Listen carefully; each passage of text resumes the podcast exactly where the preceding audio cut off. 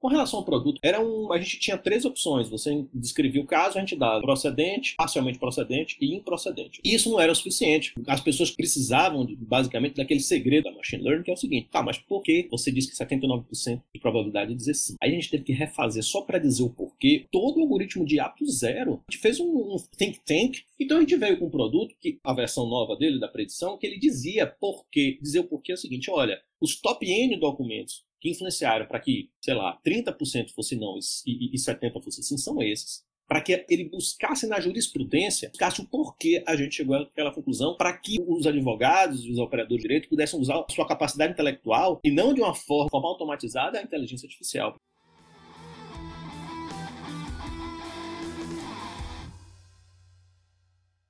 Fala galera, aqui é Marconi Medeiros, host do Dados Cash e hoje temos duas figuras aqui para falar um pouco mais sobre o uso da inteligência artificial no mercado jurídico, né? Então eu queria que, galera, se apresentem aí, falem um pouco de vocês, para quem está ouvindo vocês. Maravilha. Então agradecer demais aí o convite. É, é, é sempre um, um, prazer estar falando um pouco sobre é, ciência de dados, machine learning, né? E aplicações também na área de direito que é, tende a, a crescer cada vez mais, né? É, eu sou Orivaldo, sou professor da, da Escola de Ciência e Tecnologia da, da UFRN. É, também é, sou um dos cofundadores, né, dos fundadores da, da startup Just Predict, né, junto aqui com o meu amigo André Lage. E hoje também é, faço parte do programa de, de pós-graduação em Ciência, Tecnologia e Inovação. Né. Então, uma das linhas de, de, de atuação lá no programa vai também de encontro ao, ao que vocês têm discutido bastante aqui, né? Que ciência de dados aplicada, né? Então, esse é, esse é um dos focos aí nossos, né? Tentar pegar esse conhecimento acadêmico e aplicar. Professor André, Lage. Obrigado mais uma vez pelo convite. Eu sou o André Lage, sou professor da Universidade Federal de Alagoas, sou empreendedor. É, junto com, com o Orivaldo, eu cofundei duas startups de inteligência artificial, a Just Predict e a TESS. E eu venho de uma formação acadêmica de, de ciência da computação na Federal da Bahia e doutorado também em ciência da computação no Instituto Nacional de Ciências Aplicadas da França. E há uns 10 anos, quando acabei o doutorado, eu fiquei cinco anos na pesquisa ainda aplicada, sem saber para onde ia, né, de aplicação. E há uns cinco anos atrás, é, a gente chama de pivotar, pivotei a carreira para pesquisa aplicada na área do, do direito, de extração de informação de documentos jurídicos junto com o Orivaldo e com o Hector. E aí nasceu disso as startups, mas basicamente uma breve introdução seria essa daí. Cara, eu tô intimidado aqui já com dois professores, viu? Eu admito que não é meu forte não, viu? A, a academia não, mas é sempre bom ter, ter, pessoas assim com experiência, né? E eu vejo que o, o mercado de ciência e dados nasceu muito dentro da academia, né? E nesses últimos quatro, cinco anos aí, academia foi um pilar fundamental para formar tanta mão de obra boa. E, cara, assim, interessante, por exemplo, o André vem da área de computação, né? E, e ele mesmo falou, fez essa mudança aí, não uma mudança, um incremento para a área de direito. Eu acho que é um desafio muito grande tornar o, o que é subjetivo, tornar algo objetivo, né? e mensurável. Me fala um pouquinho mais aí dos negócios de vocês como é que vocês têm atuado, falar um pouquinho do produto de vocês. Eu realmente tenho muito interesse de conhecer. A gente até encontra quem tem o conhecimento teórico, mas vocês também viraram essa chave e tornaram algo palpável, né? Então, fala um pouquinho aí sobre os negócios de vocês. Eu, eu, vou, começar e o professor André lá de complemento, né? É, a, a, minha, a, minha, a minha formação, ela sempre Tipo, teve viés prático, né, sempre gostei de de ver aplicações, né. E aí quando eu comecei a avançar meus estudos os estudos em em ciência de dados, em machine learning, eu sempre tive aquela aquela vontade, né, mas isso isso aqui é bonito, isso aqui é é maravilhoso, mas como é que eu posso impactar a sociedade, né, essa essa inquietação acaba, eh, surgindo constantemente, né. E aí foi quando a gente começou a conversar, né, eu e o André, é, eu já tentava fazer algumas aplicações também, tentar conduzir as minhas pesquisas, os meus estudos para aplicações. E aí foi quando conversou, comecei a conversar com o professor André para a gente poder avançar nessa linha de, de direito, né? Então, o professor André, ele, ele trouxe, praticamente, ele trouxe esse problema para mim, né? eu fiquei muito grato em, em, poder conhecer um pouco da área. Só que o interessante disso é que é, a área de direito também era algo completamente novo, né? Então, assim, a gente começou a, a tentar mergulhar na área, entender ali as características, né? Quando a gente está entrando numa área nova, a gente precisa entender as características do que a gente está tá tratando, né? Entender como é que a gente consegue fazer uma leitura daqueles dados, né? De, de todos os documentos lá em PDFs, processo jurídico, tudo aquilo, e como é que a gente representa aquilo, é, todos aqueles dados em, em, em, em uma representação em que o computador consegue ler e processar, né? Então, acho que esse é o desafio, né? E aí, para trazer relevância para os dados, o, maior, o maior desafio é também entender o dia a dia né, do, do advogado, entender o dia a dia do operador do direito. Acho que esse, esse é o maior desafio que a gente tem, para a partir daí a gente poder direcionar o que vai ser, o que serão essas aplicações. Né? Então, a gente tem é, trabalhado muito nesse sentido, é de, de, cada vez mais é, compreender essa área do direito, e a partir dessa compreensão a gente vai desenvolvendo novas ferramentas, né? Então, a gente, na verdade, projetando novas ferramentas, né? Eu acho que, de, modo geral, é isso.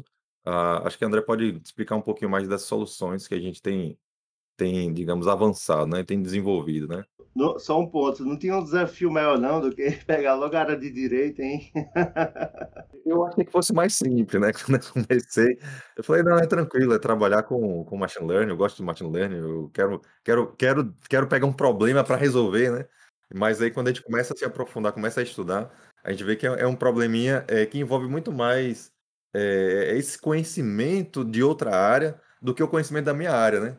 Então, se fosse só para resolver, considerando o conhecimento da minha área, acho que seria bem mais tranquilo, né? Porque a gente já está acostumado a estudar esse tempo todo, né? Só para contextualizar, a minha formação é, no mestrado e no doutorado, a minha formação acadêmica, foi justamente em, em redes neurais, né? Um ramo que hoje é, assim, é bem relevante da, da, da, da aprendizagem de máquina, da inteligência artificial.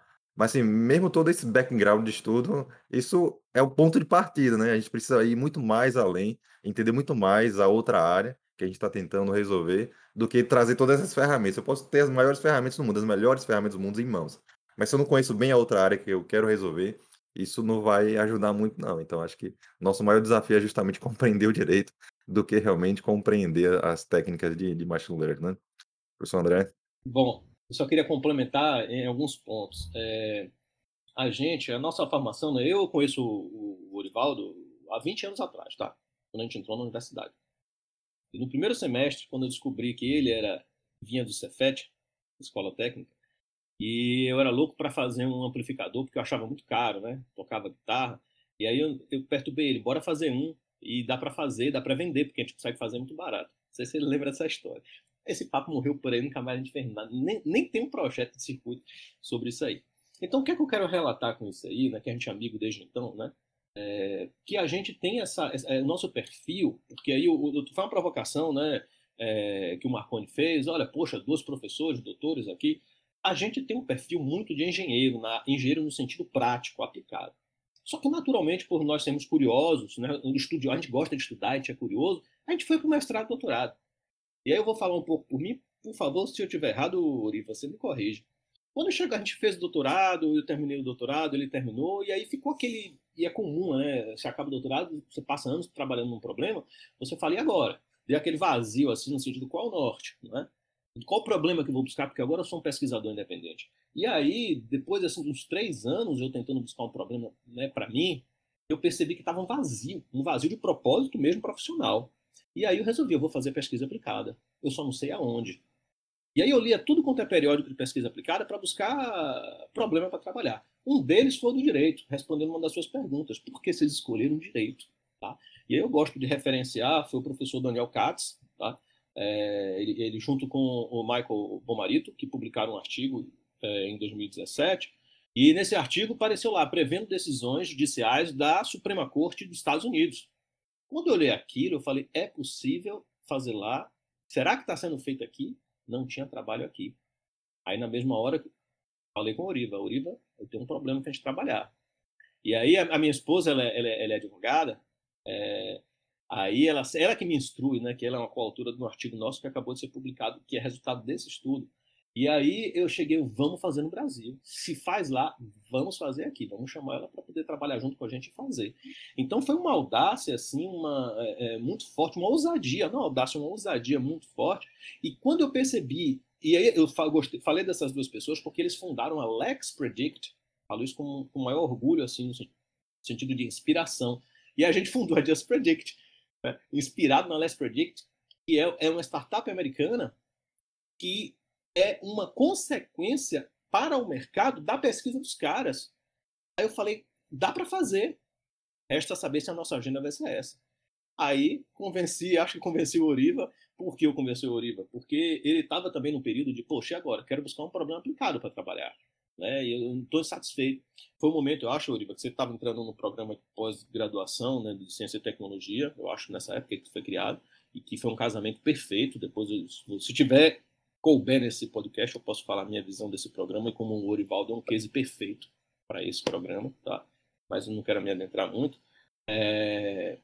E aí, só para contextualizar, Marconi, né, tentando responder algumas perguntas, e aí a gente checou, focou em um, vou falar de um erro nosso, que é o produto, né? que a gente achava que predizer decisão judicial ia vender.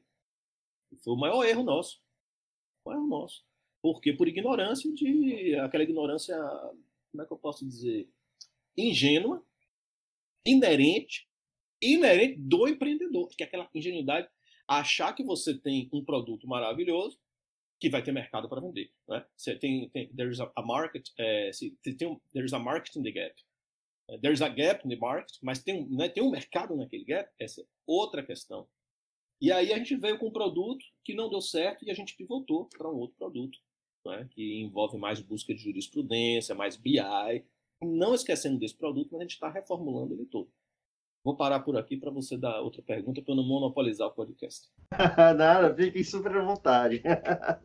e bacana, eu, eu achei super legal um ponto que vocês dois trouxeram é, o Rivaldo trouxe quando ele falou o, o, o problema é que a gente queria resolver com o meu conhecimento técnico a gente já resolvia, mas a gente tem que entender do direito. E você falou que a sua esposa, André, foi a sua grande consultora, né?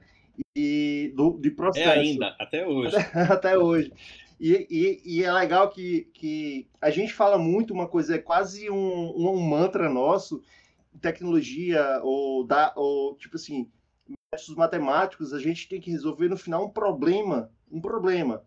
Esse problema pode ser um problema de negócio, quando a gente fala de mercado, ou um problema social, acadêmico, como vocês trouxeram aí também.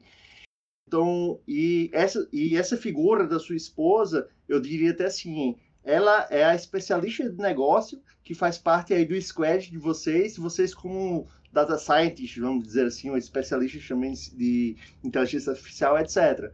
Mas, assim, é um, um grande squad e é muito importante ter uma pessoa que entenda bem da problemática para conseguirem construir um, um, um, bom produto, né? Um ponto que eu me identifico muito também é, é sobre, sobre a, o produto que vocês construíram, achando, acreditando que predição iria vender, né? Que a gente tem que dar até alguns passos atrás para conseguir pegar o time de mercado e depois nutri-lo e trazer essas outras soluções que eu imagino que talvez seja um pouquinho disso que vocês estão fazendo, né? Fala um pouquinho dos resultados, assim, como é que está sendo a construção, né? Vocês tinham um, um produto em mãos, viu que o mercado não queria muito bem esse discurso. Como é que vocês adaptaram isso aí no meio do caminho? Antes de responder tua pergunta, Marconi, é, vou, um, um, dos nossos. A gente aplica o método de, de, de é, descoberta do cliente do Steve Blank. Tá? E, e, nele ele diz: olha, converse com as pessoas, tente pegar os outliers entre linhas. Uma dessas pessoas, um advogado bem, bem atuante, ele atua na parte criminal e outras partes também. E ele falou o seguinte: ele, olha, é, eu não sei se eu vou usar essa ferramenta de vocês, apesar de eu achar espetacular. Por quê? Eu, eu tenho um, cinco processos, uma, é, que caíram em várias de, diferentes. O mesmo caso, um foi julgado improcedente e os outros procedentes. Então, assim, vocês vão fazer o perfil do juiz para saber qual é o viés que ele dá para cada caso. E aí eu respondi: olha, por enquanto não, mas está na nossa agenda, mas a gente já pensou nisso. Então, para você ver a complexidade da subjetividade que você levantou no início do podcast, para responder isso aí, tá? Então, assim, eu achei perfeita a sua colocação. O time para a ferramenta né? Eu, eu acredito, podemos estar errados, tá? que o time para um tipo de ferramenta dessa não é o momento, tanto pela conjuntura como a subjetividade inerente né, às ciências sociais aplicadas, que é o direito. Com relação ao produto mais específico agora que você perguntou, a gente é, começou, vou fazer aqui uma de meio de product, product manager, né, timeline nosso. Era um, a gente tinha três opções. Você descrevia o caso, a gente dava procedente, parcialmente procedente e improcedente. Né? Procedente quer dizer sim, que o juiz disse sim. É, parcialmente sim, porque tem casos, tem casos que são mais de um pedido, mais de um pedido que é feito. Então, deu sim para alguns e não para outros. E improcedente ou não. E isso não era o suficiente. As pessoas precisavam, basicamente, daquele segredo do, do, da machine learning, que é o seguinte: tá, mas por que você disse que 79% de probabilidade de dizer sim?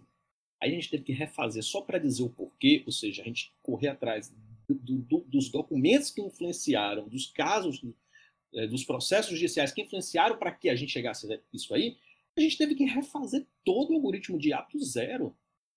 Foi um, a gente fez um, um think tank, eu, o Urivaldo e o Hector, a partir do zero, e refez um outro algoritmo todo. Foi um trabalho é, espetacular, no sentido assim, é, árduo, muito árduo. Então a gente veio com um produto que a, a, versão nova dele da predição que ele dizia por quê, dizer o porquê é o seguinte, olha, os top N documentos que influenciaram para que, sei lá, 30% fosse não e, e 70% fosse sim, são esses. Para que ela, ele buscasse na jurisprudência, que é o conjunto de decisões anteriores, de uma forma simplificada, buscasse o porquê a gente chegou àquela conclusão, para que os advogados e os operadores do direito pudessem usar a, a sua capacidade intelectual e não de uma forma usar de uma forma automatizada a inteligência artificial para dizer, olha, aí acha que é isso por causa disso. Eu vou estudar esses top 5 documentos que mais influenciaram para ver se eu vou nessa onda da IA. Tá? Então a gente pivotou, o produto foi pivotado nesse sentido. Os operadores do direito, que poderiam usar essa busca de alto refinamento, tipo assim, essas, eu vou buscar dentro de petições iniciais, do meu assunto, essas pessoas são tão experts na área que já sabem de qual é o resultado. O juiz tal vai dizer tal coisa e vai, eu tenho que argumentar a ju, é, lei com aquele juiz. Então não tinha mercado. Então, olha o nível de complexidade. Cada vez que a gente descobre uma coisa e valida ou não valida uma hipótese, a gente cai num buraco. É tipo aquela questão: quanto mais eu estudo, eu percebo que eu não sei nada. Tá? É por isso que é difícil alavancar, na minha opinião. Essa área do, do, das legal techs, law techs, não, é, não é uma área trivial para se trabalhar. Vou passar a bola aí para o Orivaldo agora. Não, mas é, isso, isso, essa, essa, essa contextualização, né, ela, ela é bem interessante realmente para mostrar o, o quanto a gente precisa, né, cada vez mais se aprofundar na área e quanto mais realmente a gente se aprofunda, a gente precisa, digamos, realmente nos adaptar, né? Então essa, essa, essa adaptação constante, ela é necessária. E a gente tem também explorado novas possibilidades, né? A gente tem conversado sempre com outros advogados, né? Eu abri uma frente recentemente para trabalhar junto com um parceiro nosso, e a partir dessa, desse trabalho a gente conseguiu desenvolver novas soluções. Então, a gente está também numa fase de, de prospecção, né, de investigar novos problemas na área do direito e também desenvolver, desenvolver novas soluções. Eu acho que, de modo geral, é isso aí. Só para complementar o que o Orivaldo falou, basicamente é o seguinte: a gente começou a operar sem experiência de startup, experiência teórica, lendo startup chuta, é, o estilo startup, aqueles de literatura clássica, conversamos com bons conselheiros, né? É, colegas e amigos nossos que empreenderam e têm sucesso, é, fomos bem aconselhados. E só que o primeiro ano era não temos experiência, a gente precisa adquirir. E ao adquirir essa é, experiência, a gente aprendeu o, o, na prática aquele Build Your Measure Learn Feedback Loop das startups. Aí a gente, opa, agora a gente já sabe operar, a gente já sabe como fazer tudo esse, esse loop. Então, a gente já rodou esse loop algumas vezes e agora a gente está em mais uma rodada dele, ou a frente que o Rivaldo especificamente está tá falando, para poder é, validar uma nova hipótese de produto que a gente tem.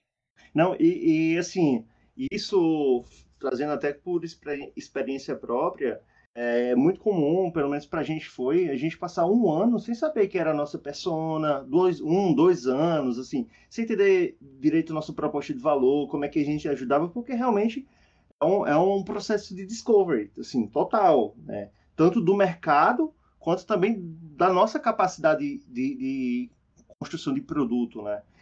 E eu acho que faz parte aí da, da caminhada do empreendedor, e, e eu costumo falar também que a gente sempre tem que se reconstruir para continuar crescendo. A mesma estratégia que fez, por exemplo, a Bianalytica, a gente crescer, vamos dizer, para um faturamento de 100 mil ano, não é a mesma estratégia que eu vou adotar para crescer para 500 mil, 1 milhão ano. e não vai ser a mesma estratégia para eu atingir 10 milhões ano, por exemplo, né? É, e, e, esse loop, como você falou, eu acho que nunca para, né? Sempre tem que estar tá rodando para entender a entrega de valor, entregue, entender, entre, entender, na verdade, é, cliente. A gente tem uma solução que desenvolvemos há muito, há uns um ano e meio, que assim fantástica em PO, pesquisa operacional, que utiliza métodos numéricos também para trazer resolução de problema. E assim, cases que trariam 10, 20, 30% de redução de custo e a gente foi alcançando isso, mas o mercado não tinha time algum, sabe? É somente aquele o famoso innovator, né? O cara somente um ou duas pessoas do mercado pagavam por aquilo, viam valor naquilo, mas a grande parte do mercado não via nem valor, nem sabia executar, enfim, seria uma grande tecnologia na mão de, de pessoas não prontas para isso. Então, hoje, por exemplo, a gente pivotou também essa para uma solução muito mais simples, mas está tendo uma ótima aderência ao mercado. Né? E agora me falaram que também que do produto de vocês tem uma taxa altíssima né, de previsibilidade. Vocês até, até o André falou alguns números aí. Como é que vocês estão enxergando o mercado, o seu mercado, né, legal ou low-techs, hoje no Brasil e a movimentação que eles estão fazendo, né? Como isso se encaixa aí para a estratégia de vocês também? É, bom, é um mercado, é, como é que eu posso dizer?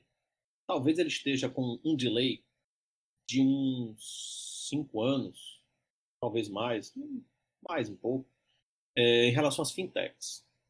Então, mas o que é que acontece? Ele tem, vem crescendo exponencialmente igual as fintechs. As fintechs, né? Um exemplo, principalmente do Nubank, Nubank aqui no Brasil, né? Falando no Brasil, é aquela curva exponencial que é mais devagarzinho, né? E eu acredito que não entrou no joelho, não está perto do joelho ainda da curva do, das legal techs, tá? É, eu falando, quando eu falo joelho e curva, estou falando legal tech com foco em inteligência artificial.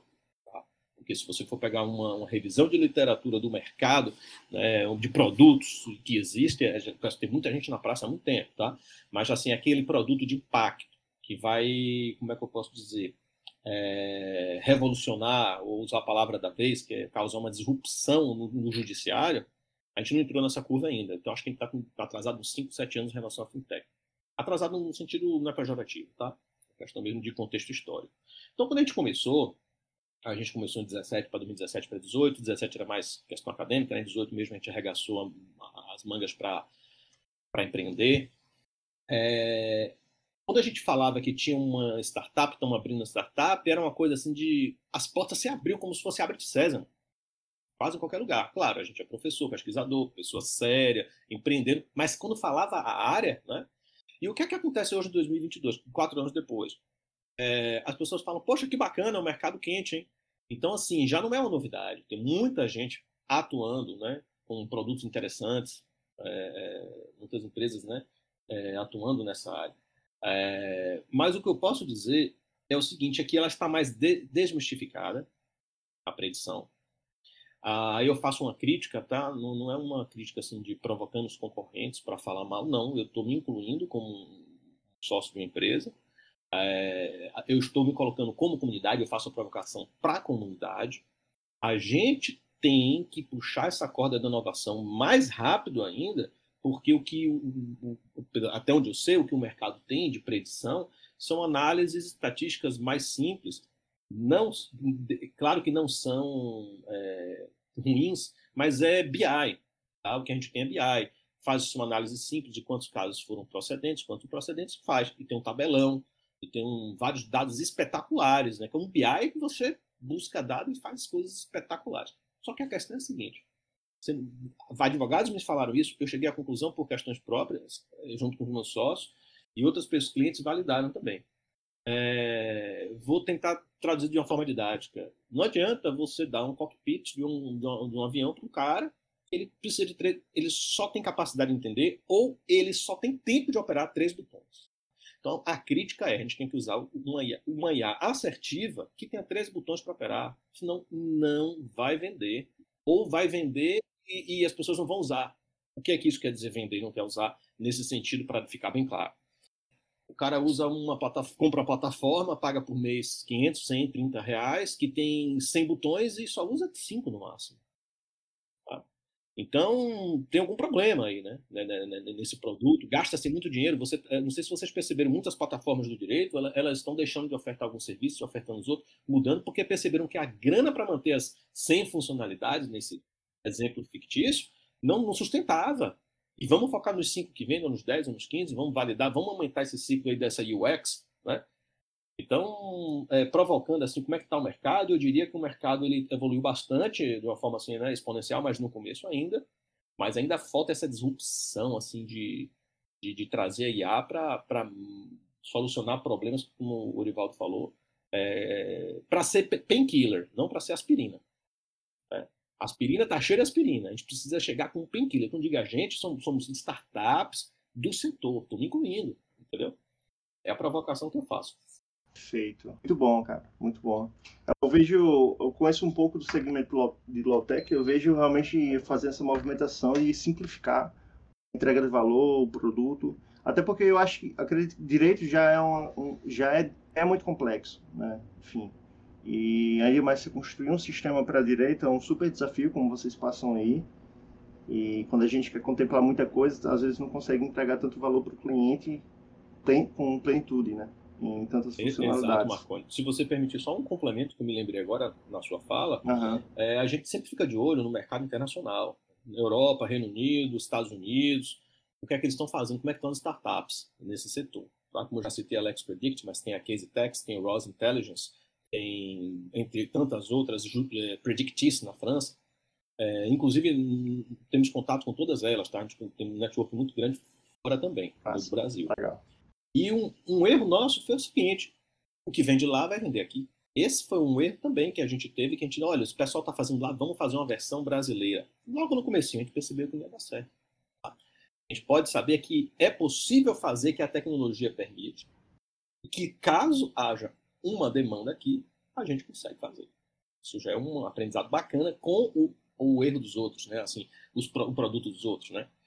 Mas, é, ou seja, Perfeito. o mercado internacional não, é, não existe esse Ctrl-C, Ctrl-V de feature, de plataforma que você, né, você deve saber muito bem disso melhor que eu. Não, é, não funciona. Mercados são, né, são tem uma tendência, a, principalmente no direito, a ser bem regionais. Né? O direito, ele é, os Estados Unidos é, o, é, é outro tipo de sistema jurídico. Né? E por aí vai, entre outras diferenças culturais. Por exemplo, nos Estados Unidos você paga caríssimo para ter acesso a dados do tribunal, que aqui no Brasil é gratuito. Nossa. Você já tem um mercado totalmente diferente para atuar.